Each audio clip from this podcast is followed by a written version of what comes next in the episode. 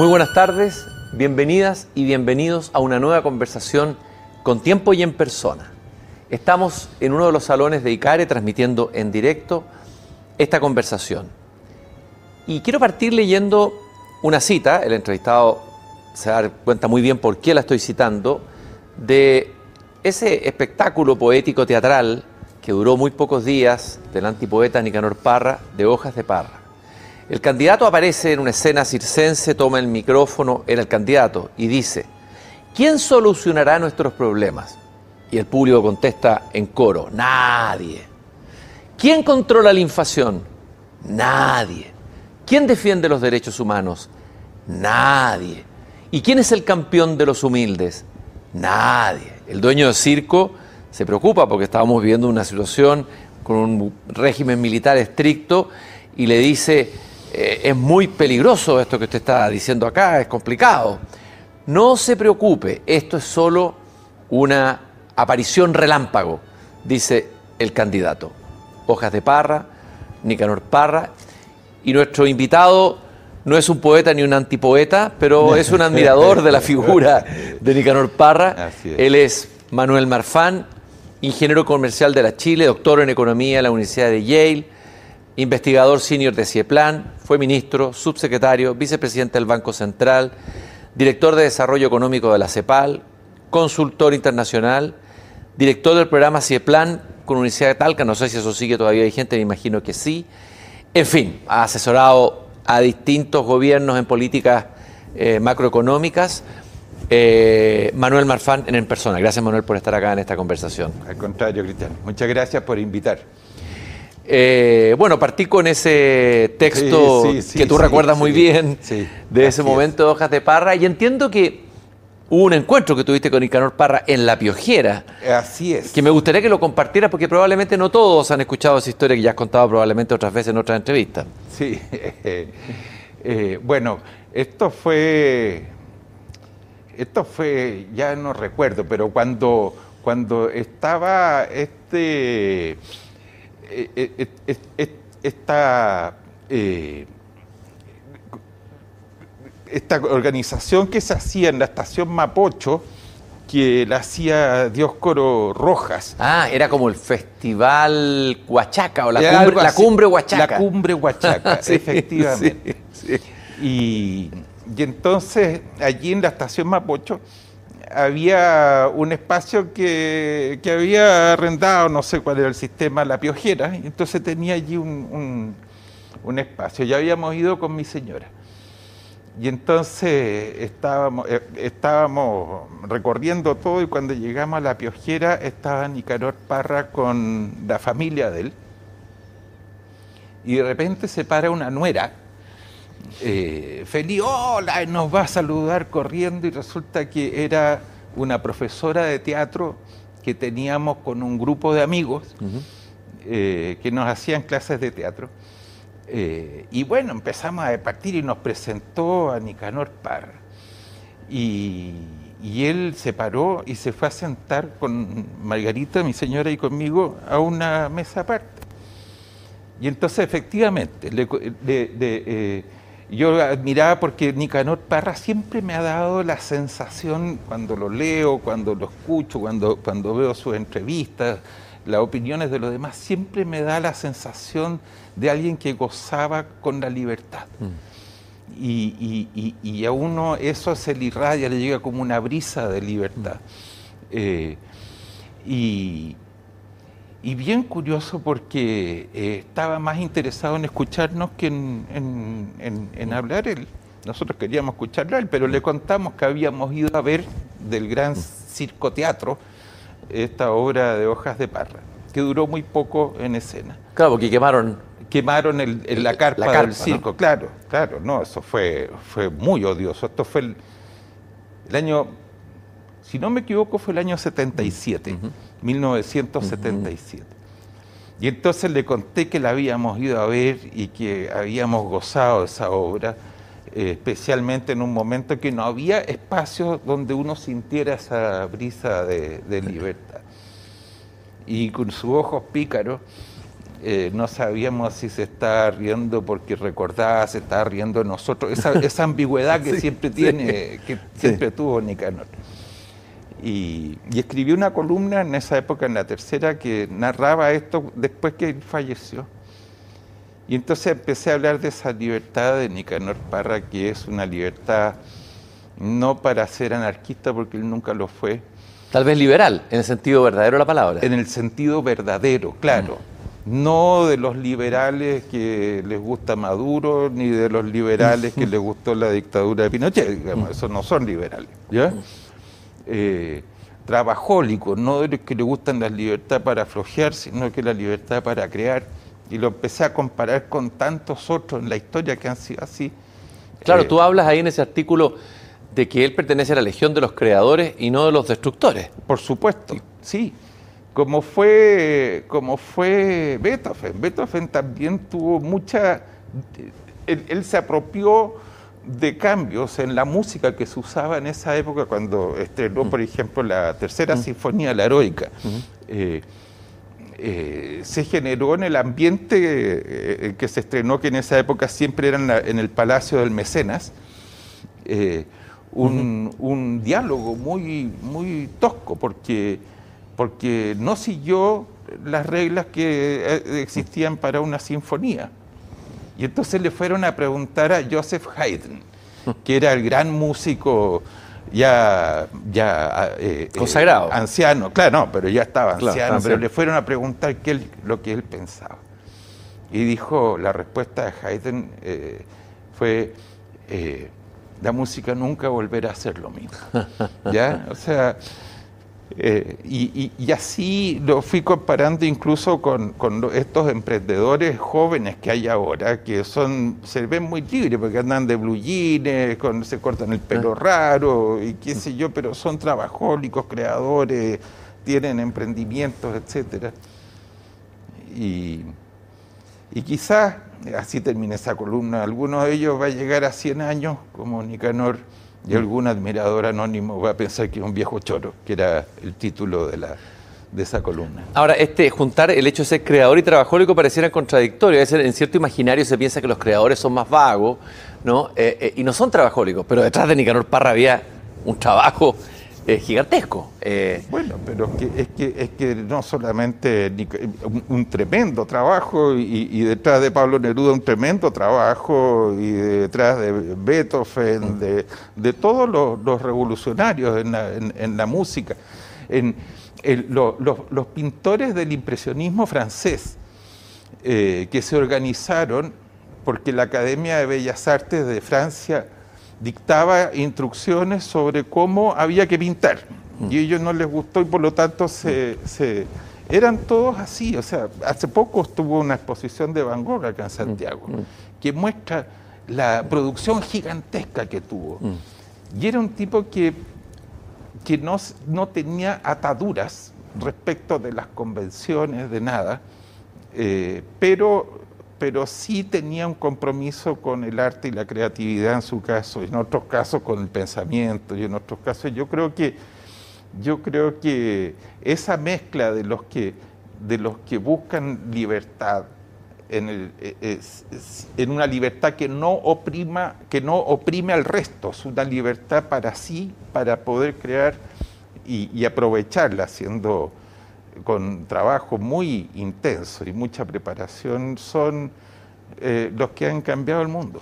Eh, y en economía, ¿existe algo como una figura así, contemporánea, uno, uno puede decir una especie de, no de, anti, no de antieconomista, pero una especie de antipoeta de la economía o un creador que tenga esa libertad y que haya, y que haya eh, generado un, me imagino que tiene que haber, así como había en la física, bueno, sí, eh, eh, yo creo que hay muchos. Partiendo por Adam Smith, que fue el primero que, porque antes hay cosas previas, el, el, tabló de Quesnay y, otras cosas, mm. pero Adam Smith fue el primero que, que hizo un planteamiento, eh, yo diría, más formal respecto de la economía como ciencia. Y, y, la ligó siempre a la filosofía. Mm y a la, a la ética, a la, y a la moral. La, empatía. la empatía, por supuesto. La empatía. Y, que, en una época donde, donde eh, eh, el capitalismo estaba empezando a florecer, pero junto con ese capitalismo que florecía en Inglaterra, eh, había una miseria insoportable y él decía que la economía no puede ser indiferente a ese tipo de, desequilibrios, de, ese tipo. Eh, John Maynard Keynes fue otro, mm. eh, que también rompió todo el creador de la macroeconomía, hay un antes y un después de, Keynes. Y, entre los economistas modernos, eh, yo diría Paul Samuelson. Paul Samuelson fue... Había una discusión en esa época a propósito de los ciclos económicos. Y Schumpeter, un gran economista austríaco, hablaba de que eh, cuando hay creación hay destrucción. Entonces hablaba de la creación destructiva. Eh, y, Samuelson, muy joven, eh, fue parte de su tesis de doctorado, y su profesor Yera Schumpeter, precisamente, en la Universidad de Harvard, dijo que si uno en una economía está en un equilibrio eh, y pasa a otro equilibrio con mayor nivel de ingreso, mayor a un equilibrio mejor. Pero si hay perdedores y ganadores en ese tránsito, entonces el equilibrio no necesariamente es mejor. Mm. Porque para los perdedores el equilibrio mm. no es mejor. Y que por lo tanto eh, para que sea mejor lo que él llamaba un Pareto óptimo, en, alusión a Wilfredo Pareto, el, sociólogo italiano del siglo XIX, eh, lo que él eh, llamaba el Pareto óptimo es cuando tú compensas a los perdedores, pero todavía te quedas con el vuelto de una economía más eficiente. Y él fue el gran economista de la postguerra, de post segunda guerra mundial. Fue muy influyente. Eh, y de alguna manera inspira esto de preocuparse de los perdedores y, es un economista muy bien considerado en la literatura sobre la economía del bienestar y, sobre eh, el gran cambio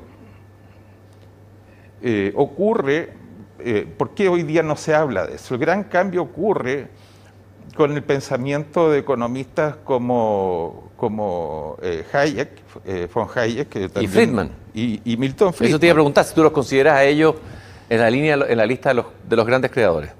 Yo creo que sí, yo creo que los dos merecían el premio Nobel porque, por el grado de influencia que han tenido pero yo tengo la, convicción, ah, y el gran detractor de ellos siempre fue Paul Samuelson, mm. ¿ya? Y, y, von Hayek y, y, Paul, y, ¿cómo se llama? Milton Friedman, los dos miembros de la Sociedad Montpellerin. La Sociedad Montpellerin se crea después de la Segunda Guerra Mundial al ver un grupo de, intelectuales de que el Estado pasaba a tener mucho más poder mm, de mm. defender a la sociedad de ese monstruo. Mm. Eh, y, entonces lo que ellos dijeron es que lo que importa es la eficiencia. Si hay ganadores y perdedores no es un problema de la economía. Eh, y eso da origen a lo que hoy día es el neoliberalismo. Aquí en Chile llaman neoliberalismo a cualquier cosa. Eso te iba a preguntar, a ver, paréntesis. Esa palabra, a ver, eh, eh, eh, ¿cómo la. ¿Existe, a ver, en Chile, existe neoliberalismo? ¿O ¿Es de verdad neoliberalismo lo que hemos vivido, incluso dentro del periodo de la concertación? No. Quiero que me expliques bien eso. porque O sea, fue lo que marcó mucho, yo creo que marcó mucho en la época de la dictadura, digamos, ¿no es cierto? Eh, y, y, todo el hecho de, que hoy día las empresas sí se preocupan y hay la sociedad las vigila, las empresas mm. respecto de si provocan o no daño mm. ambiental, si hay mm. abusos o no hay abusos, todo ese tipo de cosas, eh, muestra que esta es una sociedad en realidad que ha avanzado para sacudirse del neoliberalismo, porque el, neoliberalismo lo que dice para todos los efectos prácticos es que el, pensamiento de Samuelson no era válido. Lo único que importa es si lo que se gana menos lo que se pierde es positivo. No si hay ganadores o perdedores. Y por lo tanto, no. Y eso, y eso yo tengo la impresión de que es una forma muy extrema del pensamiento liberal. Porque claramente eh, no es lo que pensaba Adam Smith. Eso es evidente cuando en esa época él decía que la miseria era un tema que tenía que preocupar a los economistas. ¿Ya? Eh, no desentenderse de ella. Eh, y, esa yo tengo la, por una serie de otras razones, el, pensamiento keynesiano eh, deja de ser útil para la toma de decisiones prácticas a nivel de la política monetaria y la política fiscal. Esto ocurre a comienzos de los años 70 eh, cuando, bueno, eh, no quiero hacer una clase de economía, pero para todos los efectos prácticos, lo que sí empieza a ser evidente es que las ideas más monetaristas podían ayudar a resolver problemas, mientras que las ideas keynesianas ya no tenían los efectos que la teoría decía que podían tener. pero eso tuvo ah, eh, su fin, ese pensamiento, eh, ya no estoy hablando del neoliberalismo, sino que estoy hablando de la eficacia de la política monetaria y la eficacia de la política fiscal, tuvo su fin en la eh, crisis gravísima que enfrentaron los países desarrollados entre el año 2008 y el año 2010. Porque, porque ese pensamiento a la Hayek, a la Friedman y sus seguidores es que eh, una economía bien manejada está siempre en equilibrio, eh, pero no siempre en el equilibrio a largo plazo. En el corto plazo está en un camino hacia ese equilibrio y por lo tanto hay equilibrios de corto plazo que la llevan. Y por lo tanto desconoce que exista la posibilidad en una economía que existan burbujas, por ejemplo, que haya precios de las acciones que pudieran efectuar, eh, eh, empezar a, inflarse, se llaman burbujas porque esa finalmente revienta o, se desinfla suavemente, o los precios de las propiedades, etc. Y entonces con con las burbujas y el estallido de las burbujas que generó la crisis subprime, que es el nombre que tiene, y que a nosotros, los países, la economía emergente no nos afectó tanto, pero para las economías más desarrolladas eh, y de mercado fue muy grave esa crisis. Lo que hizo fue barrer con esta cosa que se había iniciado en los 70 de, la eficacia de los instrumentos y del pensamiento monetarista y vuelve a valorarse eh, que el Estado, el gobierno, las autoridades públicas tienen que defender a la sociedad de los riesgos sistémicos, mm. riesgos que, que, a lo mejor el, el, equivalente al, antiguo superintendente de banco, al antiguo mm. superintendente de valores y seguros, el antiguo no ven en su mercado, sino que el sistema es el que está funcionando mal.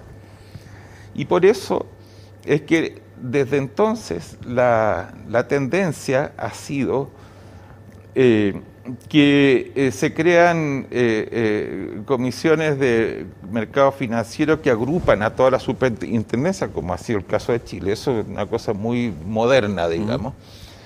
Y que la el conjunto de autoridades que tiene que velar por el buen y sano funcionamiento de la economía tienen reuniones periódicas para analizar si el sistema en su conjunto está caminando bien o está caminando mal y que eh, es y, ser vigilantes eh, en inglés vigilant que es más fuerte que en español. Sí claro. Es más fuerte que en suena, suena más, más contundente. Sí. Eh, vigilantes de, actuar mm. antes que se produzcan los problemas. Y que habría sido lo que faltó para, para esa crisis.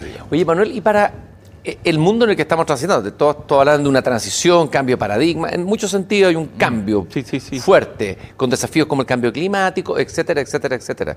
la inteligencia artificial. A ver, ¿Cuál es el salto que se va a requerir o qué economía eh, o qué pensamiento económico es el que, el que va a poder resolver eh, eh, los desafíos gigantescos y, las contradicciones, etcétera, del mundo que, en que ya estamos y hacia dónde vamos?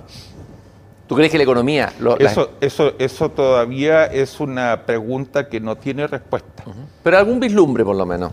Mira, eh, hay varias cosas que están ocurriendo. Una, lo, lo que te señalé yo, pero no, no se ha, e, estas son acciones que han tomado las autoridades, pero la academia todavía no ha formalizado una teoría que...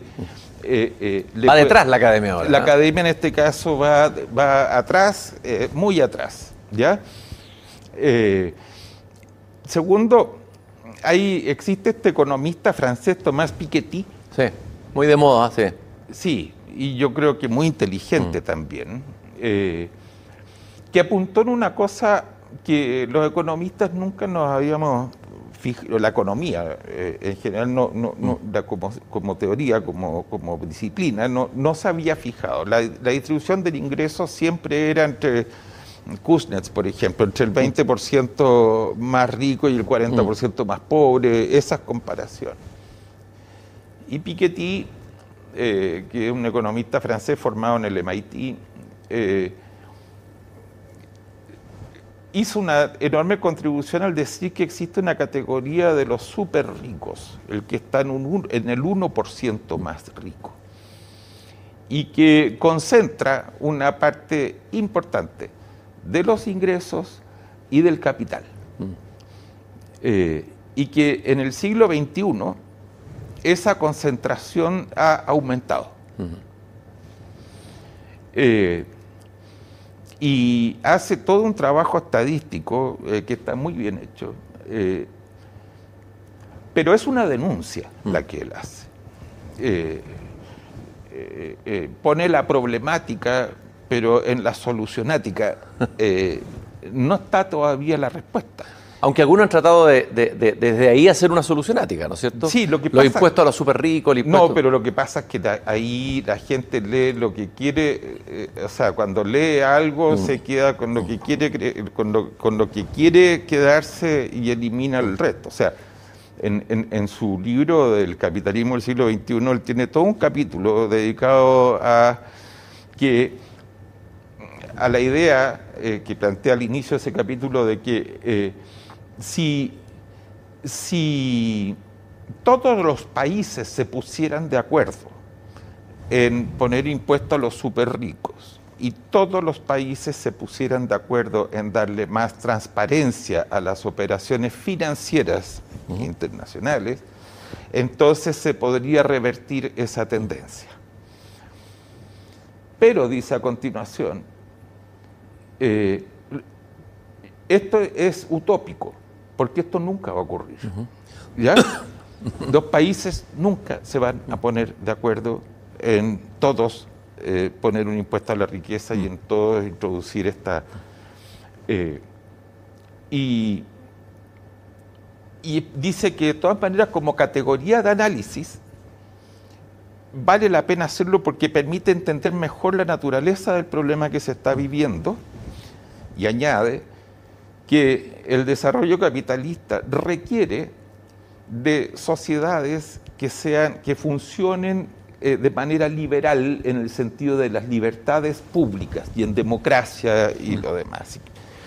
Pero que el problema es que esta concentración en el 1% más rico eh, eh, genera, genera un backlash en, inglés, eh, genera anticuerpos en la sociedad que está descontenta con el desarrollo de los elementos y que por lo tanto pone en riesgo el ambiente de libertades públicas y el ambiente de democracia que tiene que haber para eh, el desarrollo del capitalismo y por lo tanto es un tema, dice Piketty, que las autoridades y los propios 1% más ricos tienen que preocuparse eh, de abordarlo.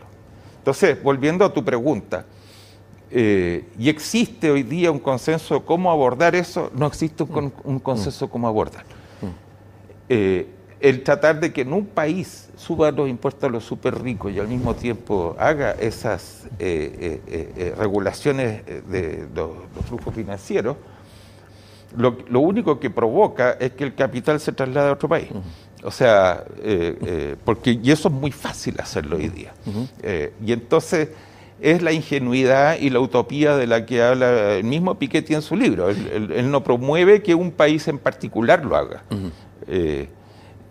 porque eso es una ingenuidad. Y un, Parece que los seguidores, los más fanáticos de Piketty no leyeron ese capítulo, ¿no? ¿Ah? No, si lo que pasa es que la gente, la mayoría de la gente en este tipo de cosas. Fíjate que mira lo que pasó con el consenso de Washington. Mm. consenso de Washington fue un, se llama así porque, porque un grupo importante de economistas, incluyendo de países en desarrollo, se juntaron en Washington para discutir también en aquella época cómo abordar los, los problemas que eran los desafíos de ese momento. Y, tenían largos capítulos eso sobre la necesidad de aumentar los recursos del Estado, de tener estados más poderosos. Mm. Pero después, cuando hacen el listado, dicen, ya, vamos a hacer esto y esto otro no. Eh, eh, y entonces termina siendo el fetiche que al final terminó siendo, digamos, que es preocuparse de la parte que, no, que nos conviene eh, y, no de la parte que no nos conviene. Entonces, y los que leen a Piketty, y eso en la, en la gente más conservadora, la gente de izquierda cuando lee a Piketty eh, eh, se queda con la parte que le gusta de aumentar la regulación y los impuestos a los super ricos, pero no ven las advertencias que están en el mismo libro respecto de que eh, de cómo hay que hacerlo, digamos. Vamos, partimos a reír la entrevista porque nos fuimos a los temas generales, entretenidísimos, apasionantes. Hiciste una clase de economía, pero muy entretenida. Eh, pero me gustaría partir, este programa se llama En Persona, a, tu pasado. Hablemos de tu padre. Tu padre, me imagino que fue una persona que te marcó profundamente porque tuvo una vinculación con lo político, con el servicio público. Cuéntame un poco la historia de tu padre y de qué manera te marcó, eh, Manuel.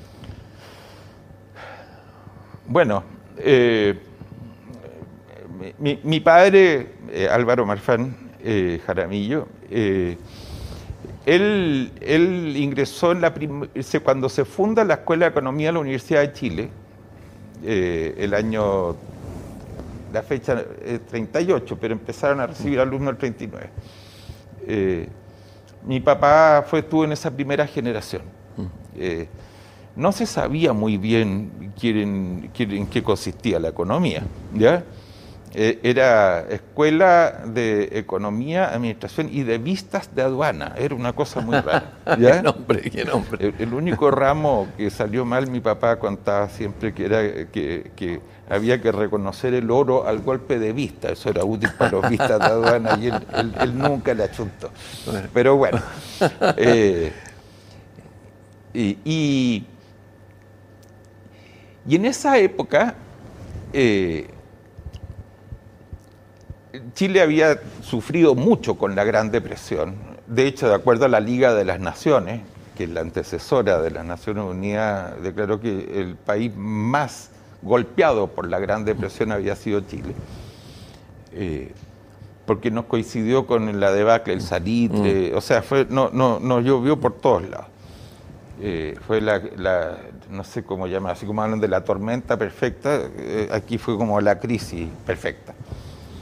Impresionante, ¿eh? que haya sido Chile el país más golpeado. Sí, sí, sí, no, sí fue terrible. O sea, los ingresos del Estado cayeron un 80% en el peor momento. O sea, piensa tú lo que eso significa. Eh, y entonces, un grupo de intelectuales, como ha ocurrido muchas veces en Chile, eh, los intelectuales en estos temas se buscan, ¿ya? Y, y arman grupos. Eh, y por alguna razón se formó un grupo de intelectuales preocupados de estos temas del país en el Ministerio de Obras Públicas. Y de la época, estoy hablando comienzo de los años 30. Y idearon eh, un esquema de crear un banco de desarrollo público, ¿ya? Como una manera de salir mm. adelante. Y, y, el problema que tienen cuando se forman esos grupos es que quién después los escucha, ¿ya? Y entonces cuando asume Pedro Aguirre Cerda, que gana las elecciones eh, para sorpresa de muchos, yo creo que también del mismo, eh, eh, el año 38. Resulta que le toca de entrada el terremoto del año 39, mm. que fue el terremoto que ha provocado la mayor... Ha habido terremotos más fuertes en Chile, pero ninguno ha matado a tanta mm. gente como... El más traumático, probablemente. El más traumático, mm. lejos. Y, la, y había que hacer una reconstrucción eh, gigantesca. Y entonces este grupo le pasó esta cosa y se crea la Corporación de Reconstrucción y Fomento, la Corfo. Eh, ¿Dónde trabajó mi padre? Sí, también. ya. Bueno, mi, papá también, a muy poco andar, su gran amigo era, era Flavián Levín, que fue el verdadero, era el verdadero intelectual detrás de la creación de la Escuela de Economía. Eh, porque él tenía los libros que están en Europa y, en, Estados Unidos en estas materias. Ah, pero Aguirre Cerda, que no era un intelectual, era el, administra, era el administrador de la viña de su suegro, la viña Conchalí. Eh, eh, y para darle un aura más intelectual lo nombraron decano de esta nueva facultad que se, que se creaba.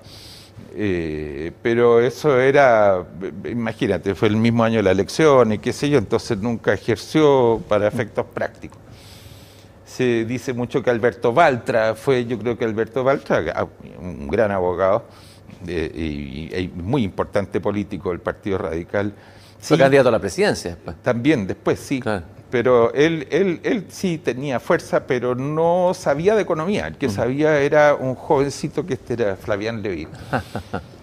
y que llevó a mi papá a la Corfo. Y en estas instituciones recién creadas, eh, los primeros que entran es como la, cerveza, digamos, que quedan en las pumitas y el vaso se sigue mm. llenando, pero, pero van ascendiendo. Y allí mi papá creó el, eh, una oficina de planificación adentro de la Corfo, esto fue algunos años después, eh, que en el gobierno de Frei Montalva se desmembra, se, sale de la Corfo y, pasa a ser el plan mi de plan actual que conocemos, y que llevaba cuentas nacionales, etcétera, y hicieron un plan de desarrollo decenal, que lo terminaron durante el gobierno de Jorge Alessandri, y mi papá era eh, eh, como llevaban las cuentas nacionales, manejaba todas las cifras del país y también ese. Entonces mi papá era, era muy asiduo a ir a las, lo llamaban a las sesiones eh, de, la Cámara de Diputados y del Senado asiduamente para que informara respecto del contexto económico que había antes, cuando Jorge Alessandri era ministro de Hacienda de uno de los mm. gobiernos radicales, llamaba a mi papá por teléfono todos los días. Entonces, él, era como el que... ¿Y de ahí te llegó por osmosis la economía a través de tu padre? No. ¿Dónde te llegó la, vocación por la economía, Manuel? Yo, yo quería estudiar economía, pero no sabía si era porque mi papá era economista eh, o con quien tenía muchas discusiones políticas, porque pensábamos distintos. Eh, en esa época. Eh, entonces estuve yendo a, ¿cómo se llaman estos que te asesoran? Se llaman, tienen un nombre, que siempre un profesor que te hace test, eh, etcétera, para ver cuáles son tus vocaciones y cuáles son tus Orientadores. Orientadores profesionales y, y, salió indiscutiblemente economía y nunca me he arrepentido de haber estudiado eso. Pero cuento corto que ese plan decenal después Eduardo Frei Montalva eh, fue donde mi papá eh, lo conocía, porque mi papá era un nacido y, entonces le pidió que fuera el generalísimo de su campaña para el año 64 y que además eh, hiciera el plan de gobierno. Y el plan de gobierno, para efectos prácticos, era una actualización de este plan decenal. Antes lo había llamado el cardenal Silva Enríquez para que encabezara la reforma agraria de la iglesia, que fue la precursora después de la reforma agraria. Y así mi papá se fue metiendo en política. Eh, fue el brazo derecho de Frei Montalva durante toda la campaña eh, presidencial y después trabajó en el gobierno. Pero le gustaba organizar, así que después fue vicerrector de Asuntos Económicos y Financieros de, Fernando Castillo Velasco en la época de la reforma de la Católica. Siempre estuvo en un lugar donde hubiera que hacer cosas. Eh, mi papá no, no, no había siquiera un, sabía mucho, pero no era un gran intelectual, pero sí era un gran organizador. Y le salió un hijo socialista. ¿ah? ¿Cómo, llegas, ¿Cómo llegas al Partido Socialista? ¿Quién fue tu inspirador ahí? ¿Quién fue tu encuentro? Así, ¿Tuviste un padre hurtado, así como quienes eran demócratas cristianos? No. que fue el padre hurtado. ¿Tuviste alguien inspirador? No, no. Yo estudiaba en el St. George, que era un colegio que tenía eh, eh, una congregación de ideas muy avanzadas, pero una, un, ambiente de, de las familias que están ahí muy conservador. En una época de la reforma agraria que fue una época muy conflictiva. Eh, y, mi papá tenía esta cosa, mi papá había sido jefe de Jackson Choll, digamos, eh, eh, eh, y Rafael Moreno, los que después impulsaron la reforma agraria, y se sabía que había hecho la reforma agraria de la iglesia. Y entonces,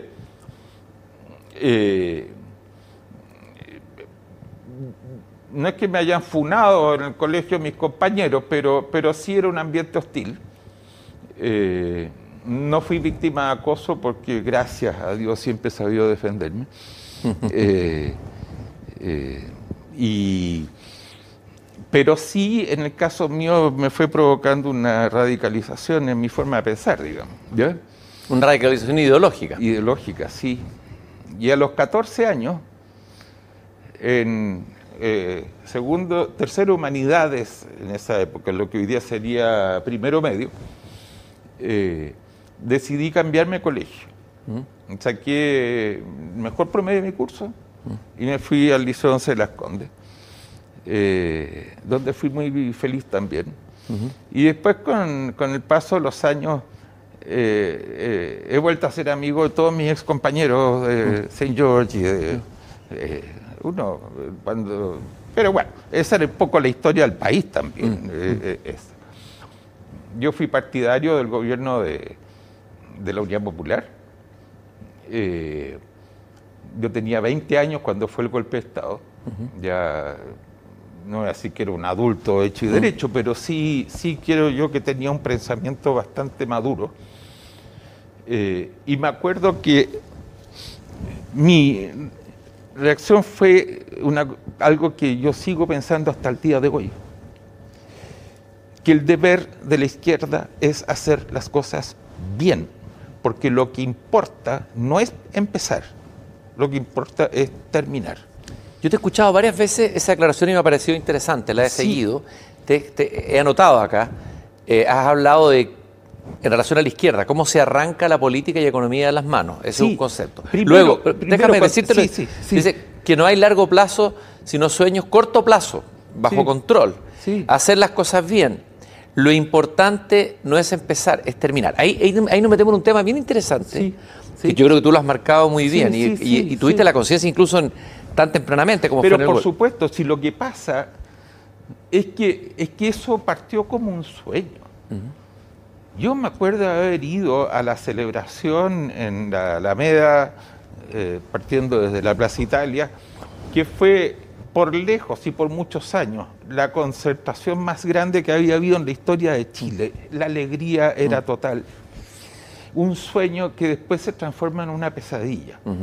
Eh, y el gran error de la izquierda en América Latina, porque esto no es un fenómeno que uno lo observe en mm. todas partes, en América Latina el gran error es que el corto plazo se les arranca de las manos Entonces, cuando tú tienes un primer año con un déficit fiscal insostenible, después tienes que gastar el segundo y tercer año en tratar de recuperar el control que pierdes. Y cuando se te arranca el control de la economía, se te arranca el control de la política.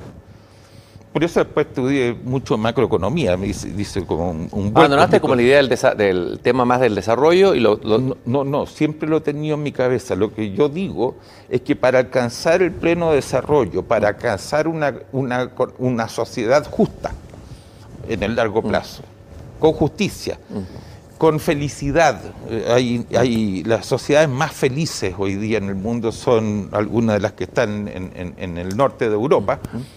Eh, las nórdicas que llaman, eh, esta Nueva Zelanda, eh, esta Australia, son, son economías que tienen buena convivencia con el medio ambiente, tienen buena convivencia, tienen buenas distribuciones del ingreso, son economías que se preocupan de los perdedores, no los dejan caer, son economías donde los indicadores de felicidad, de la confianza recíproca entre los miembros de la sociedad a propósito de la última encuesta del CEP, es de las más altas del mundo. Ese es un tipo de sociedad a la cual Chile debería aspirar y que es un concepto que no es necesariamente monopolio de la izquierda a la derecha, pero muchas de esas, Suecia por ejemplo, llegó a lo que es hoy día después de 40 años consecutivos de gobierno socialista. Mm. En que nunca la economía, y, no pueden decirle que la tuvieron fácil, porque entre mm. medio tuvieron la Gran Depresión, la Segunda Ahora, ¿por qué a la izquierda latinoamericana y a la izquierda chilena le ha costado tanto este tema? ¿Y por qué se dice que hay una parte de la izquierda que, desprecia, ¿tú estás de acuerdo con esto, que desprecia la economía o que la considera... Eh, eh, es que no siempre ha sido así, Cristian. Mm, no siempre ha sido así. O sea, eh, el año 84 hubo, en, eh, ya había recuperado la democracia argentina, eh, hubo un cónclave de la izquierda chilena en Buenos Aires, a la cual me invitaron a asistir. y yo fui con algún temor porque yo pensaba que había cambiado respecto de este jovencito que había, se había cambiado los 14 años de colegio. Y, entonces y se hizo en Buenos Aires de manera que pudiera ir toda la izquierda que estaba en el exilio y también era fácil para la izquierda que estábamos en Chile de poder asistir. Y fue un, no sé cuánto había, pero era, fue, era grande, habían más de 200 personas. Eh, y en algún momento eh, yo tengo muchos defectos, pero uno que no tengo es ser cobarde. ¿ya? Y entonces en algún momento en un plenario donde había puesto Carlos Matus, para los más jóvenes, él fue ministro de Economía del gobierno de Salvador Allende, eh, yo levanté mi manito en el plenario y expresé esta idea. Mira, para la izquierda lo que tiene que pensar es cómo llega a su destino. Pero es imposible llegar a ese destino si es que uno parte con despelote. No lo dije con esas palabras, estoy haciendo un resumen, disculpen al francés. Eh, y, pero lo, lo, elaboré más. Pero, pero después de hablar se termina esto y se me empieza a acercar mucha gente diciendo que se habían sentido interpretados, le había tocado vivir también la Unidad Popular y la dictadura. Eh, eh, y, y, a, expresarme que se sentían identificados con, con, lo que yo había dicho y, yo me sentí en casa. Mm. Dije, sí, esto es lo que yo quiero.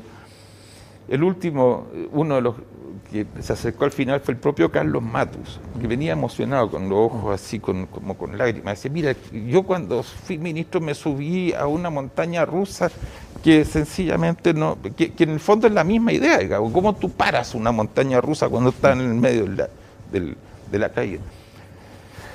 Y entonces, el año 86 me integré a la Comisión Económica del Partido Socialista en aquella época un Partido Socialista que estaba muy pulverizado, yo me, eh, llevaban el nombre del presidente de cada uno. Almeida, Altamirano, etcétera. Exacto. En el caso mío, Briones por Carlos Briones. Eh, ex ministro del Interior. Ex ministro Gran persona. una persona pero encantadora. Mm, mm. y, pero de lo que hoy día sería la mega, llamemos así, dentro del Partido Socialista. Y, y después el Partido Socialista se unificó primero por las comisiones económicas. Eh, fue bien interesante ese proceso. Y entonces en algún momento teníamos, eran comisiones no muy grandes, pero por ahí pasaron, eh, bueno, Mario Marcelo obviamente, pero Jorge Macha, Nicolás Aguirre, Sergio Vitar, Jaime Esteve, eh, qué sé yo, gente de muy buen nivel. y Y la idea siempre fue del Partido Socialista de no repetir los errores del pasado y que por lo tanto la Comisión Económica del Partido Socialista tenía que tener un asiento, el presidente de esa comisión tenía que estar en la Comisión Política del Partido. Eh, y por lo tanto, esta, esta cosa de que la economía y la política cuando van juntas eh, eh, van bien, es una cosa que en la, hizo en la práctica el Partido Socialista. Pero esto se pierde. Eh, ¿En el gobierno de Bachelet? De Bachelet 2. Tú criticaste ahí la reforma tributaria desde esa comisión, ¿no? Sí, pero yo fui cuidadoso. Yo estaba en el Banco Central, eh, no podía intervenir, eh, pero sabía lo que estaba está trabajando, surtiéndose en el programa llamé muchas veces al comando. No, no quiero decir a, qué persona o personas, pero nunca, nunca me devolvieron el llamado. ¿A qué se debe eso? ¿Sobre ideologización? No, porque yo, lo que yo creo, es mi sensación, es que eh, Michelle Bachelet tenía un capital político tan grande, tan grande, más que la suma del capital político de la Cámara de Diputados más el Senado más que la suma de todos los países. Que yo creo que la orden del día es, mira, eh, lo mejor eh, es no tener que no se incorpore gente con agenda propia. ¿Ya? Yo sé que ella lo dijo, entonces no estoy, no estoy. Y, y, y, y, por lo tanto, el que tenía una posición crítica no estaba dentro de la orden del día eh, acogerla. Lo que yo sí hice, fui a la Comisión Económica del Partido Socialista, que era donde yo eh, ejercía mi, militancia, eh, y expuse mis ideas. Y lo que me contestaron fue, mira, estamos de acuerdo en todo lo que has dicho. De hecho, esos fueron los planteamientos que esta comisión hizo al partido en materia de reforma tributaria. Eh, y la directiva no está interesada en esto. ¿Ya? Ahí empezó mi, no sé cómo llamarlo, destete. Eh, ¿Y tu decepción? Em, empieza tu desapego. ¿ah? Mi, desapego, sí, porque, porque yo no he cambiado eh, tanto. O sea, yo, yo siempre desde, desde ya muy joven pensaba que la izquierda tiene que preocuparse de que no se le puede arrancar el corto plazo de las manos. Que lo importante, es importante partir, pero es más importante que partir, es importante llegar y por lo tanto uno tiene que tener inteligencia de poder anticiparse a no crear problemas que después no se pueden controlar. Tal vez es por esto que Mario Marcel aceptó ser ministro de Hacienda de Gabriel Boric. Yo lo pienso al revés. Yo quiero más bien que es, yo creo que esa es por la razón por la cual el presidente Boric nombra a Mario Marcelo, que muestra, muestra, yo siempre he tenido y sigo teniendo, a pesar de, a pesar de todo, sigo teniendo muy buena opinión de Gabriel Boric, eh, del presidente Boric. Y, y el hecho de haber nombrado a Mario Marcel, yo creo que lo único que a mí se me ocurre es que necesitaba un ministro de Hacienda que hiciera las cosas bien.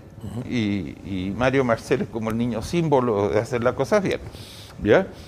Eh, y, y al mismo tiempo el gobierno de Gabriel Boric es un gobierno que es políticamente débil, no por culpa de él, sino que porque no tiene las mayorías necesarias en la Cámara y en el Senado para pasar sus mm. proyectos de ley, necesariamente tiene que llegar a acuerdo. ¿Y qué te parece la reforma tributaria, el proyecto de reforma tributaria de gobierno? Ya fuiste crítico de la reforma tributaria de Bachelet. ¿Y esta reforma tributaria? Bueno, eh, la reforma tributaria que entró al Congreso es... Eh, está eh, hecha con lo que son los parámetros que venían en los diversos programas de Gabriel Boric. Hay que recordar que él primero tuvo una primaria, después fue la elección presidencial y después fue al barotaje. Entonces, entonces esto fue evolucionando los temas que habían adentro, pero fue un fiel reflejo de lo que se mantuvo allí. Por otro lado, yo siempre he creído que el compromiso de Mario Barcel es hacer las cosas bien, pero al mismo tiempo cumplir con el programa. Lo cual no siempre...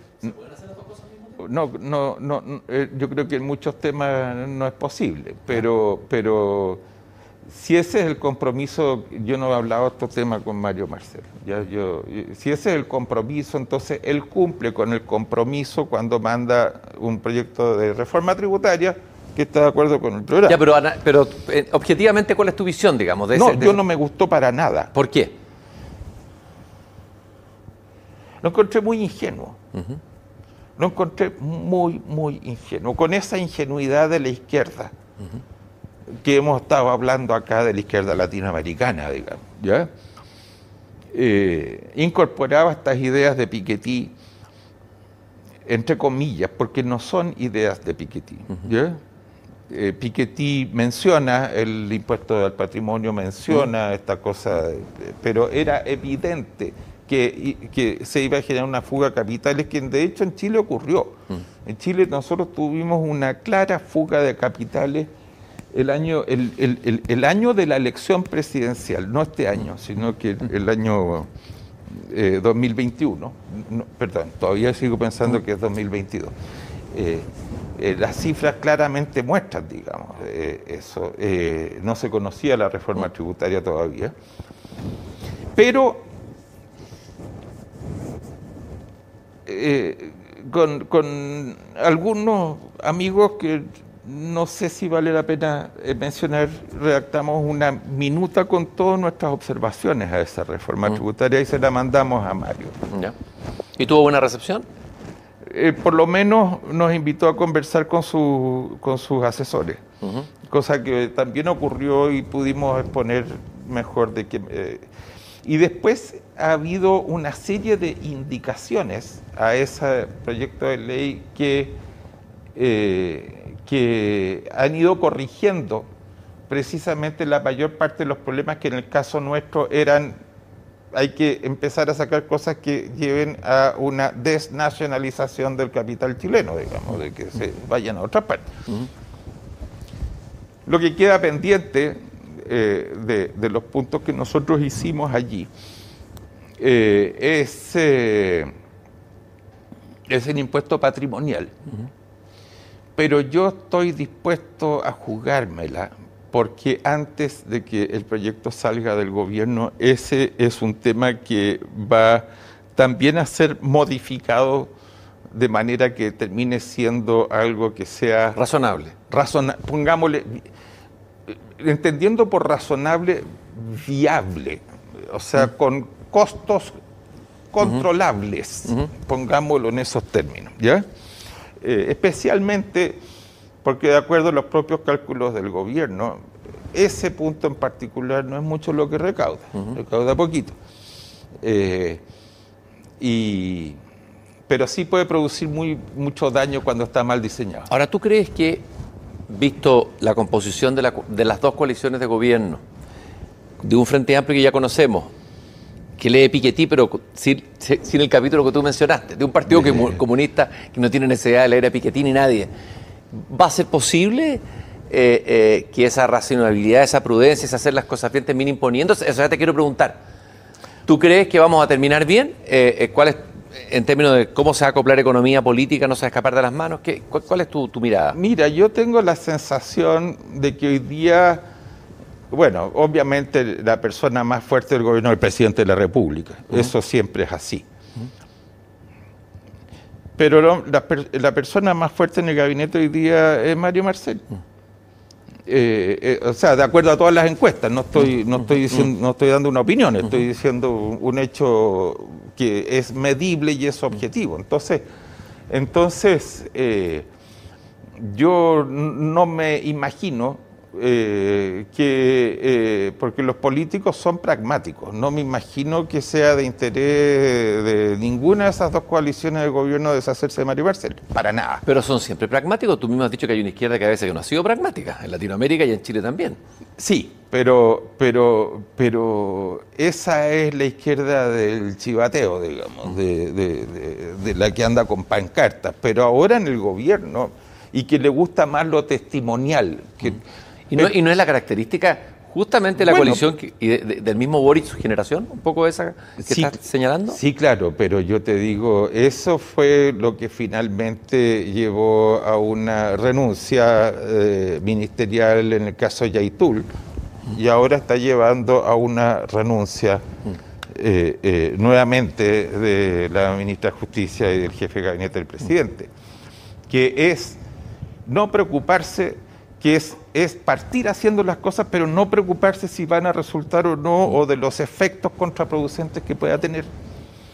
Entonces, esta también es una generación que está aprendiendo a gobernar con errores tan graves como los que mencioné.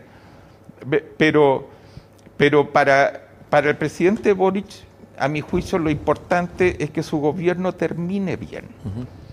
si, uno, si uno mira la historia reciente de Chile, eh, no todos los presidentes tenían un buen primer año. Mm. Eh, eh, el primer año del presidente Elwin fue un año complejo, con, con, militares con, con las caras pintadas en las calles, con un proceso de ajuste económico que hacía que el desempleo estuviera aumentando, con, una serie, porque se había heredado una economía sobrecalentada.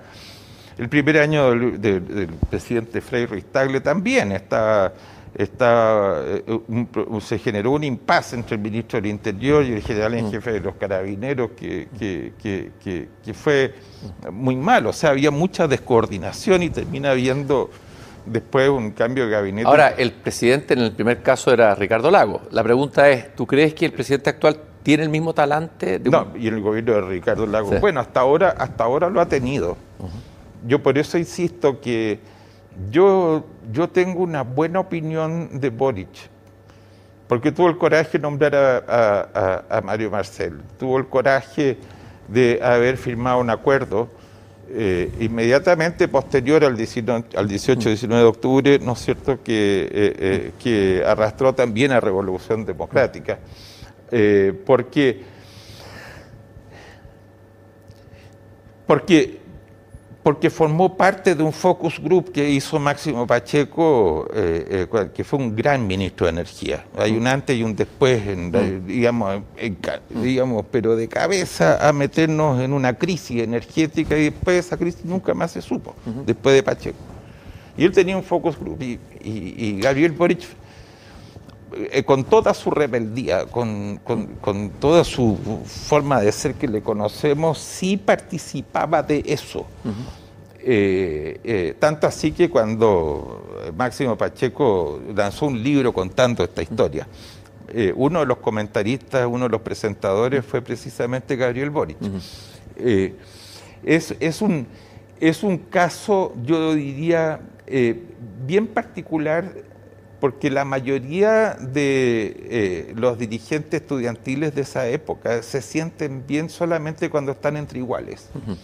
Y Boric eh, ha dado muchas veces muestra de que él es más abierto para acoger cosas que no sean de sus iguales. A propósito de esa generación, Manuel, te escuché una observación bien interesante. perdona, solo para... Ah, sí, perdón, disculpa. solo para terminar. Entonces, yo sí creo yo sé, sí creo que Gabriel Boric tiene las capacidades para poder enrielar a su gobierno a que, a que tenga un buen final. Mm. Y al fin, y, Y los gobiernos pasan mucho la historia dependiendo de cómo terminan, no de cómo empiezan. Eh, Manuel, eh, a propósito de esta generación de la que tú hablabas, eh, la misma generación de Boris, de Frente Amplio, etcétera, tú citas por ahí, creo que en una columna, Gor Vidal y su novela Creación. Sí. Que de alguna manera la idea es que se habla de que de una generación que no se había dado cuenta que había nacido en una generación dorada. Un poco ha pasado eso en relación a Chile con esta generación, o sea, que vivieron una época dorada, los buenos años de la concertación, que fueron denostados por ellos mismos como caricatura, pero no se dieron cuenta. Tal vez se van a dar cuenta después. Me gustaría que, desarrollara esa idea. Sí. Mira, es que lo que... Noruega es un gran país. Déjame partir con el caso Noruega. Mm. Noruega es un país que era más pobre que Chile a comienzo del siglo XX. Ni siquiera era país a comienzo del mm. siglo XX, eh, porque formaba parte del reino de Suecia. Se independizaron pacíficamente. Era la zona más pobre del reino de, Suecia. Y se hizo un plebiscito que ganó el, separarse como país independiente, que es raro, no, como los, catalanes, que son los más ricos y mm. quieren ser... No, estos eran los más pobres y se constituyeron como país y hoy día es una gran nación, pero estoy convencido que los jóvenes de Noruega, que de un país que tiene problemas que resolver, y que los jóvenes de Noruega viven en carne viva esos problemas, y probablemente le dicen a sus mayores que no han hecho nada por nosotros. ¿Ya? Lo mismo. Entonces, entonces yo te diría lo siguiente. Eh, el gran éxito de la, Yo creo que la concertación va a pasar a la historia como una coalición política que logró transformar un país que era mayoritariamente de pobres a un país más rico, mayoritariamente de clase media. También va a quedar en la historia que ese gran logro, la concertación hizo poco por esa clase media. No es que no haya hecho nada, hizo poco porque se quedó con el cuento de la prioridad de los pobres cuando el grueso de la población ya era clase media. El movimiento estudiantil es un movimiento de clase media, no es un movimiento de, de pobres. El mismo cura, eh, ay, que están, están tantos problemas. Felipe Berrío, sí. Que lo, que lo han metido, que, que está metido en problemas no sé si para, no quiero juzgar a priori, pero, pero él llamaba la atención que eh, vio detenidamente la televisión eh, cuando fueron las protestas y dice que no vio pobres, que era gente de clase media protestando. A lo mejor se les. O sea, esto fue un malestar de la clase media. Eso es. De una clase media creada por la misma concertación, por decirlo de alguna manera, de forma así. y ahí hay una cosa interesante, Manuel, que yo, hay un artículo tuyo, publicado en Mercurio, yo lo encuentro profético, ¿eh? Eh, mira, te estoy tirando un piropo ahí de que tienes un... El 8 de septiembre del 2019, antes del estallido, tú hablas de que hay un error en el diagnóstico y que las demandas de la sociedad de clase media son distintas que las de una sociedad mayoritariamente pobre. ¿no? Y que Chile tiene una gran oportunidad de dar un salto, pero que está frenado, que la clase política no tiene la capacidad, no tiene estrategia, no tiene visión. Bueno, y haces este diagnóstico anticipando lo veo yo así, lo que iba a pasar un mes después con el estallido. Sí, bueno, a mí el estallido me sorprendió igual que a todo el mundo, pero, pero, pero era evidente que eh, la concertación fue víctima de su propio éxito, ¿ya? Eh, porque, porque se armó sobre la base de combinar crecimiento económico con lucha contra la pobreza y al tener éxito, porque hubo crecimiento económico y la, si, la pobreza se midiera hoy día como se medía el año 87 para la primera CACEN, para cuando mm. los grandes, los dos grandes hitos de, la campaña en televisión eh, eh, de la época fue el dedo del lago, en primerísimo mm. lugar, y el segundo fue cuando Alejandro Fox le dice, ¿sabía usted, señor, con lágrimas en los ojos, así que en Chile más del 45% de la gente fue, es pobre, mm. está debajo de la línea, más de 5 millones y medio de chilenos. Eso fue un bofetón mm. a toda la sociedad que lo sintieron mm. y que marcó mucho la legitimidad política de, de, de, preocuparse de ese objetivo. Si se hubiera medido como en esa CACEN se midiera hoy día, los pobres sería una, una minoría. La pobreza es un concepto relativo, en mm. realidad, y obviamente... Pero con los, con los instrumentos de ahora sería muy baja, digamos. Sería inferior al 1%. Al 1% claro. Entonces, entonces fue muy exitosa en eso. Pero, pero empezó a improvisar después eh, es como el salame, así, las cosas de uno mm. sin ver el, el problema completo en soluciones a las demandas de la clase mm. media. Eh, y eso es el movimiento estudiantil primero de los pingüinos, eh, eh, el 2006. Esa fue la primera gran manifestación pública y masiva de una demanda que es propia de clase media, mejor educación. Mm. ¿Ya? Mm. Con plata también, pues, pases escolar gratuito y todas esas cosas. Entonces, y después vienen todo lo otro, pues no más AFP, que mm. quiere tener las carreteras mm. sin, sin, mm. sin peaje, pero si, si, si tiene, si eso, eso es para gente que tiene auto, pues, vehículos, eso es clase media. Entonces, entonces, eso es un tema que hay que pensar de manera integral. Problema que tuvieron todos los países que hoy día son desarrollados a esta altura de su historia. Y ahí faltó visión eh, política, o sea, eh, eh, análisis, faltó... Ahí, ahí, ahí, de alguna manera, no sé, la concertación se equivocó en el sentido de, siguió aplicando ciertas fórmulas, pero no, no enfrentó... ¿ah? O sea, su propia creación se le transformó en un Frankenstein, digamos, por decirlo, de la clase media, ¿no es cierto? Se le, se le, se le, se le reveló. Eh, se levantó, se despertó, como se decía. Pero es que es muy difícil, cuando, porque, porque la, concertación era una coalición muy heterogénea. Mm. Si, si cuando hubo coalición para gobernar entre el Partido Socialista y la Democracia Cristiana, bueno, el PPD no existía, mm. una serie de otros. ¿Cuándo? En la historia de Chile. Mm. Nunca había ocurrido eso. ¿ya? Entonces, entonces, esto muchas veces generaba crujidera el año 98, cuando estábamos en plena crisis asiática, se eh, tiene lugar la discusión de lo autoflagelante y lo autocomplaciente. ¿Ya? Claro. Que, las personas, las personas mayores se deben acordar de, eso. ¿Tú eres autocomplaciente? No, nunca he sido. Eh, no, me, no me califica el nombre. Pero sí soy partidario de hacer las cosas ordenadas. Mm no de echarle para adelante, eh, porque eso se sabe cómo empieza y ya lo conversamos hace algún rato atrás y no se sabe cómo termina. Ahí estabas hablando que la crisis asiática en el fondo hubo dos maneras de enfrentarla. Y sí había muchos planteamientos de los autoflagelantes de la época, cambio de estructura productiva, cosas que yo estoy de acuerdo, hasta el día de hoy estoy de acuerdo, ¿ya? Entonces, pero, pero, eh, pero muchos de los autoflagelantes eh, eh, eh, me hacían algo, intentaban hacerme bullying como autoridad económica, yo era subsecretario en esa época, por el solo hecho de venir del Ministerio de Hacienda, viéndolo como el malo, cuando en realidad un buen Ministerio de Hacienda es una condición necesaria para que los países progresen. Pero bueno, en esa época hubo una crisis política mayor eh, eh, y que nos pidieron al director de presupuesto y a mí que la, tratáramos de ver una solución y la única manera que tú solucionas una, crítica, una crisis política en una coalición de ese tipo es cuando vuelves al origen.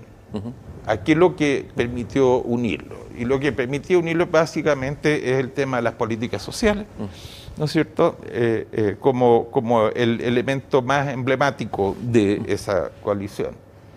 Y las políticas sociales son políticas para la pobreza. La, clase media requiere más eh, soluciones más sistémicas, un buen sistema de salud pública, un buen sistema de eh, pensiones, un buen o sea, todos los dramas de la clase media es cómo terminar el mes. Eh, porque no son ricos, no tienen un patrimonio que le permite, pero por otro lado tampoco son pobres.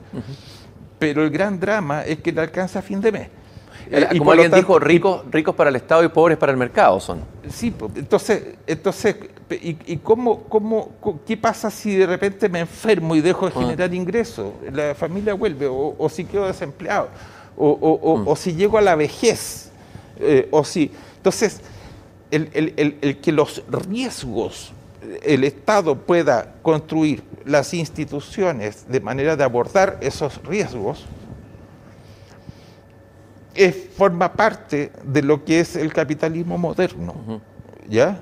Eso, o sea, los, los, sistemas de pensiones se iniciaron eh, eh, de manera muy primitiva a fines del siglo XIX, comienzo del siglo XX, porque era la época en que Estados Unidos, Francia e Inglaterra estaban en este momento donde sus clases medias ya eran mayoritarias y la época de la miseria de Oliver Twist y todo eso eh, eh, que era pleno siglo XIX, Oliver Twist, ¿no es cierto? Ya, o Los Miserables, ya sea en Francia, eh, se estaba terminando.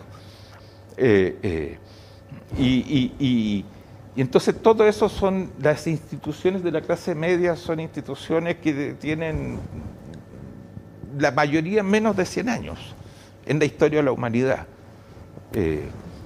Pero, pero Chile al, llegar al misma cosa que después también pasaron los países nórdicos y que también pasó mm. en, para qué decir, en Europa Occidental, eh, eh, tiene que aprender de esa historia y tiene que buscar soluciones que tengan, que sean viables en el tiempo. Ahora, Manuel, te pregunto, ¿hacia dónde vamos hoy día?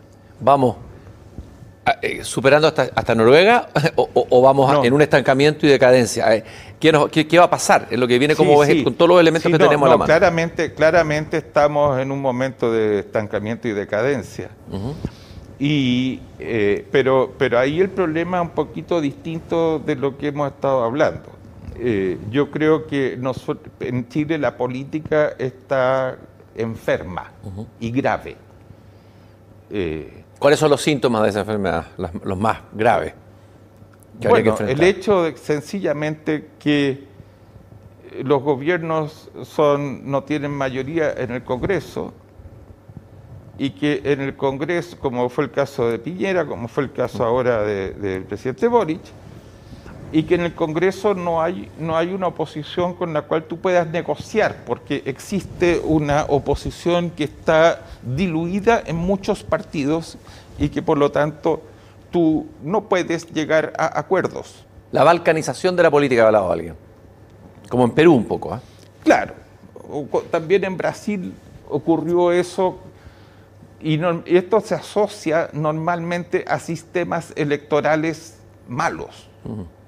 O sea, nosotros tuvimos un sistema electoral muy malo que era el binominal, que le daba un subsidio evidente a la segunda mayoría del país, no a la primera.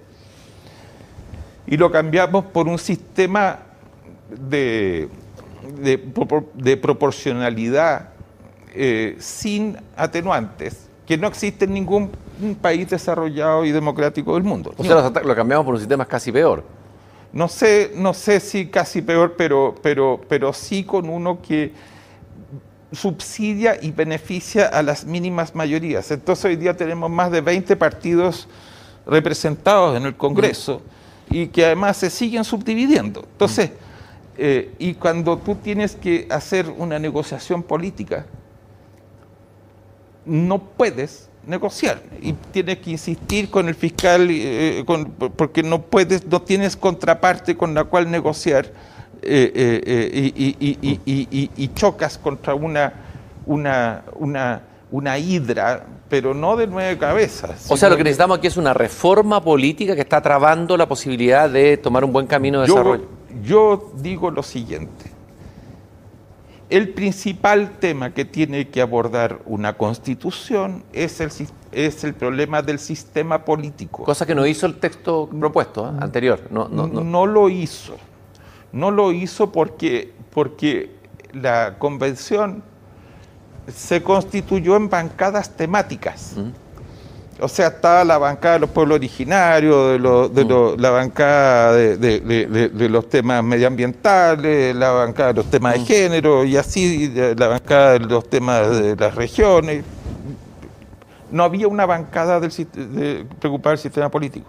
Entonces, entonces, la parte del sistema político estaba incompleta y era bastante amateur.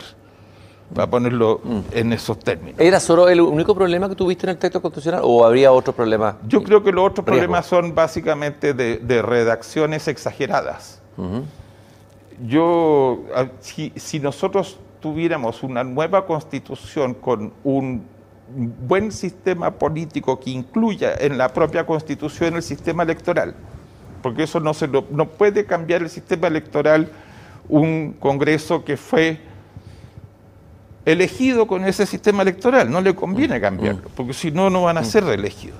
Y que, y que, y que, bueno, después si quieres hablamos de cuáles, qué características tiene que tener ese sistema electoral, pero si está, en eso, si está eso yo no tengo ningún inconveniente que en esos temas se traten los temas de los derechos de los pueblos originarios, los, de, los temas ambientales, los temas de la, regionalización y descentralización. a mí no me generan problema los títulos de los temas. Me genera problema que esté mal hecho, como era el caso, y me genera el tema que deje portillos por los cuales es imposible mantener ordenada la finanza del país. ¿Ya? Que sean regalos que funcionan en el corto plazo, pero que a la larga se te arrancan de las manos. ¿Te costó mucho cruzar el Rubicón socialista, ministro de Hacienda eh, eh, del Partido Socialista, y ir a votar rechazo y expresar tu rechazo? Ninguno. ¿Por qué? Yo te comenté que mi, mi, tema y que yo ingresé al Partido Socialista con una excelente acogida. Me sentí en mm. mi casa diciendo que la izquierda tiene que avanzar con cosas que no se le arranquen mm. de las manos. Y a tener una constitución que está, un proyecto de constitución, ¿no es cierto?, que eh, eh, nunca nadie hizo un ejercicio de cuánto costaban muchas de las cosas mm. que estaban metidas en la Constitución. No estaba el tema de tener un sistema político que no se te arranque de las manos. Es que ni siquiera fue discutido en serio. ¿ya? Si los temas eran si íbamos a tener una, una cámara o dos cámaras, o sea, se quedaron ahí en, en, en cuestiones generales. Para mí no me generó ninguna duda y yo, ya te lo dije antes, cobarde no soy. pero, pero, pero la, tribu es fuerte, me imagino que la tribu de, tu, de tus pares, economistas... Pero yo ya pagué todos esos costos, yo ya he pagado todos esos costos. O sea, obviamente como yo fui crítico del gobierno de Bachelet II, yo estoy personalmente vetado por el bacheletismo. Eh, eso es así. Eh, y yo creo que yo sigo siendo un idealista. Igual cuando me cambié de colegio, sigo pensando que el futuro lo podemos construir, que no está escrito nuestro futuro y que podemos cambiar el mundo. ¿Ya? Eh, y, y, y yo tengo la fortuna de que hay gente que, eh, yo espero que no se hayan quedado dormidos los, que están escuchando esto. Están acostumbrados a conversaciones largas, no te preocupes, con tiempo. Pero, pero hay gente que, que, le importa cuando hago una entrevista, le importa cuando escribo algo, yo de eso vivo ahora. Yo me jubilé y hoy día vivo de prestar asesoría en coyuntura económica y coyuntura política, principalmente. Eh, y feliz de hacerlo incluso gratis para instituciones sin fines de lucro, digamos. Entonces, eh, me encanta, me encanta. Pero yo no voy a claudicar en, que, en, ponerme genuflexo. Eh, eh, eh, con la política que eh, intenta degradar las convenciones básicas para que una sociedad funcione. Y que esos son, por una parte, que la lógica económica y la, lógica política interactúen permanentemente, porque cuando se trata de pasarle la planadora a una de esas dos lógicas, nunca termina bien y en la cual tú tengas una política, política política, en la cual sea posible construir mayorías amplias para gobernar y una segunda mayoría amplia para negociar. Eh, eso y por lo tanto castigar a los grupos en política que tienen una bajísima o casi nula representación.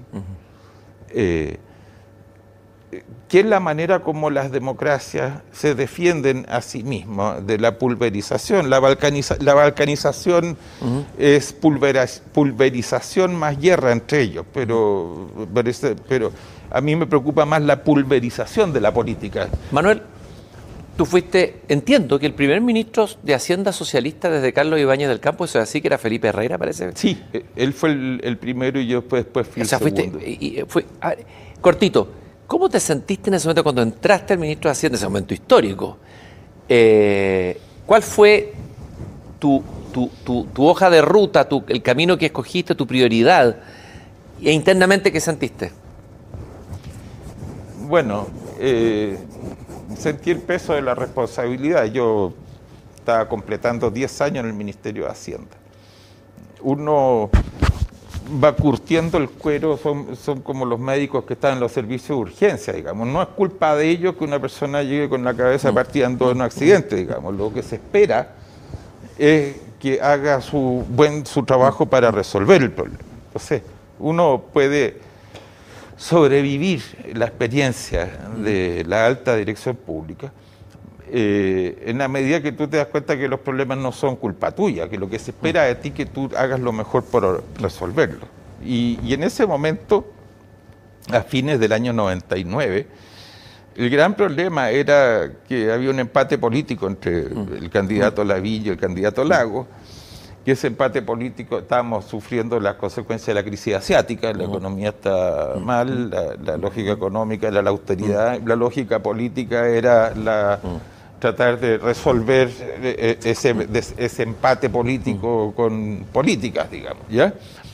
Eh, y todas las subidas por el chorro de los que hacían paro, manifestación y todo eso, en tratar de, sabiendo que hacen mucho daño en un momento tan claro. Entonces, se había roto el diálogo eh, de la lógica económica con la lógica política y lo que yo me propuse, y lo, gracias a Dios lo pude lograr durante un periodo que fue un suspiro en la historia de ah. Chile, fue recuperar el diálogo de la economía con la política. Entonces lo primero que hice fue eh, tener un conflicto con el que era la cabeza económica, la cabeza política del gobierno de José Miguel Insulza eh, que había mandado, que se había mandado al gobierno por, por, la planificación que había hecho él de una de una reforma laboral muy muy pasada para la punta, de manera que eh, de sacar el pizarrón al candidato Lavín, que tenía toda la lógica económica, pero ninguna toda la lógica política, pero ninguna lógica económica. Y entonces, la primero fue generar ese conflicto que finalmente se resuelve bien, porque eh, José Miguel Insulza es una persona inteligente.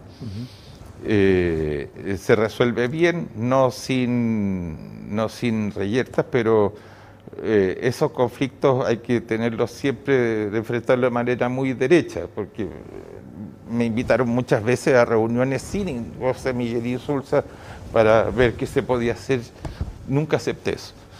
Eh, siempre llamé a José Miguel para que se eh, incorporara. ¿Tú crees que.? Y, perdón, solo para terminar. Terminó bien y a partir de allí todos los conflictos que fue enfrentando el gobierno, que fueron muchos por las condiciones políticas, mm. por la crisis mm. asiática, por todo lo demás, todos los conflictos políticos y económicos relevantes los enfrentamos juntos. Mm. Y yo creo que, y yo estoy orgulloso de haberlo logrado en un momento muy difícil, de, haberlo logrado junto con, eh, porque esto en el tango se requieren dos, eh, haberlo logrado junto con José Miguel Insulza y muy honrado también que el presidente Frey me hubiera eh, eh, elegido para suceder a Eduardo Ninato. ¿Tú crees que tu amigo, puedo decirlo Mario Marcel, ¿no? está enfrentando algo parecido? ¿Cómo te imaginas que se está resolviendo eso? Bueno, él, tiene una larga relación profesional con Carolina Toá no está muy claro quién es la contraparte política en el gabinete, porque, porque ha ido cambiando. Al principio entró con mucha fuerza Giorgio Jackson, pero que hoy día obviamente no tiene la fuerza del principio. y probablemente el presidente Boric había consultado con su grupo más íntimo el nombramiento de Marcel, digamos. Entonces tiene que haber venido con una buena coraza de, eso. Yo creo que el gobierno de Boric le haría bien fortalecer a Carolina Toa, porque Carolina Toa, además de ser una mujer eh, extraordinaria, eh, muy inteligente, muy capaz, eh, entiende que el buen gobierno requiere conciliar las lógicas económica y política. Y ahí tú tienes un par que podría hacerlo bien. Pero hoy día todos estos episodios que han sido tan controvertidos para el gobierno eh, y tan dañinos para el gobierno, yo creo que a la ministra toda le han pasado por el lado. O sea, no, no, no. Y por lo tanto eso no puede ser. Yo creo que eh, los gobiernos que lo hacen bien son los gobiernos donde tienen cabeza política y cabeza económica por debajo del presidente para defenderlo precisamente de este tipo de problemas. No sé si viste la polémica entre el ministro Mario Marcelo. Hoy día salió en la prensa con la eh, diputada Carlos Cariola del Partido Comunista a propósito del tema del retiro de 100% y la afirmación de Marcel de que esto destruye el mercado de capitales y la crítica que le hace Carlos Cariola, bueno, a la, propuesta de Marcel. Eh, no sé si lo seguiste. Sí, sí, sí, lo seguí. Eh, ¿Qué te pareció? Yo creo que están los dos equivocados, vimos esta opinión. A ver, explícalo, interesante. Lo que pasa es que los, sistemas previsionales, el, gasto más grande que tiene el Estado por lejos es el gasto previsional en Chile y en todos los países que tienen sistema de pensiones. ¿Ya? Lejos. Es donde más recursos el Estado tiene que poner. Los sistemas previsionales tienen mucha plata, mucha plata. Y por lo tanto uno tiene que tener cuidado con el diseño, porque resulta que el asalto que puede haber de los intereses corporativos, incluyendo la política, puede ser muy dañino. Por lo tanto, hay varias consideraciones. Primero, un sistema previsional debe estar destinado única y exclusivamente a pagar pensiones. Mm. Punto no debería tener otros objetivos. Así que a mí no me gustó esto del autopréstamo como parte del proyecto original. Porque da lugar, eh, porque pasa a ser el punto de partida de una discusión muy... O sea, lo peor de retirar el 100% es que es la destrucción del sistema previsional y por lo tanto es la condena a la pobreza indigna a lo viejo del futuro. ¿Ya? Porque, porque la naturaleza humana no es como el personaje que pensamos siempre los economistas que está siempre calculando. El ser humano no ahorra para la vejez. Mm. O sea, los que ahorran son, son escasos. Mm. ¿Ya? Y entonces... No me lo recuerdes, por favor. Sí, sí, sí. me lo dice ahora y me empiezo a angustiar. Sí, claro. Bueno, pero es que es así. Y gente, gente inteligente y brillante. Y, también en mi caso, digamos, no, te para que no te sientas solo. Yo no soy una persona rica y, tengo que seguir trabajando. Cumplí 70 años hace poco. Y sigo trabajando porque para poder mantener un nivel de vida digno. Bueno, y entonces eso es lo primero. Eh, y entonces me parece a mí que esta es una discusión que no debería haber tenido lugar, porque nunca debió haber habido en el proyecto de ley esta iniciativa. Pero se me ocurre, lo que yo creo que ocurrió, es que es una exigencia más bien del sector político, estoy diciendo en la discusión. Es una presión. Una, una discusión previa antes del envío del proyecto de ley, ante la cual probablemente eh, eh, la ministra del Trabajo, el subsecretario del Trabajo y el ministro de Hacienda tuvieron que ceder. Mm. Eso, eso ocurre, ¿ya? Eh, y de advertido, esto se va a, va a ser una caja de Pandora, bueno, y es cosa de ver, pues si dentro de la misma coalición quiere, ¿cómo, se, cómo puede ser que viendo la inflación y el daño que está produciendo, el ajuste económico, eh, eh, que es necesario seguirlo profundizando. La economía todavía está desajustada, todavía tienen que seguir profundizando. provocado por, principalmente por los retiros que hubo el año, el año 2021 eh, de fondos de pensiones, hay gente como la diputado, diputada Carol Cariola que quiera seguir insistiendo en ello. Yo digo, la política está enferma en Chile, porque eso en una coalición ordenada no pasaría. Eh, curioso, el Partido Comunista, ni siquiera el Partido Comunista está ordenado. Eh, que ya harto decir, ¿eh? Sí, sí, sí. Entonces, segundo, es que, es que eh, y yo se lo comenté a, Cristian Larraín, con quien me, el subsecretario de Previsión Social, con quien me une una muy larga amistad también, personal, las señoras se conocen y todo eso. También le expresé mi preocupación de que eh, con este 6%, que a mí me parece bien intencionado, pero está el problema que también se abre una caja de Pandora, de hasta dónde tú puedes limitar los, eh, los beneficios no financiados que puede dar eh, el, abrir esa, esa, esa posibilidad de de, de, reparto. Se advierte mucho por todos lados los agoreros o malos agoreros que viene un año tremendo, terrible, fuerte. Eh, la inflación dicen que se retrocede, empieza a retroceder el segundo semestre, que ya el año siguiente va a ser de un dígito. ¿Cuál tu mirada panorámica? Pero hay también un espacio fiscal eh, ¿Cuál es el panorama? No, la política fiscal ha estado muy ordenada.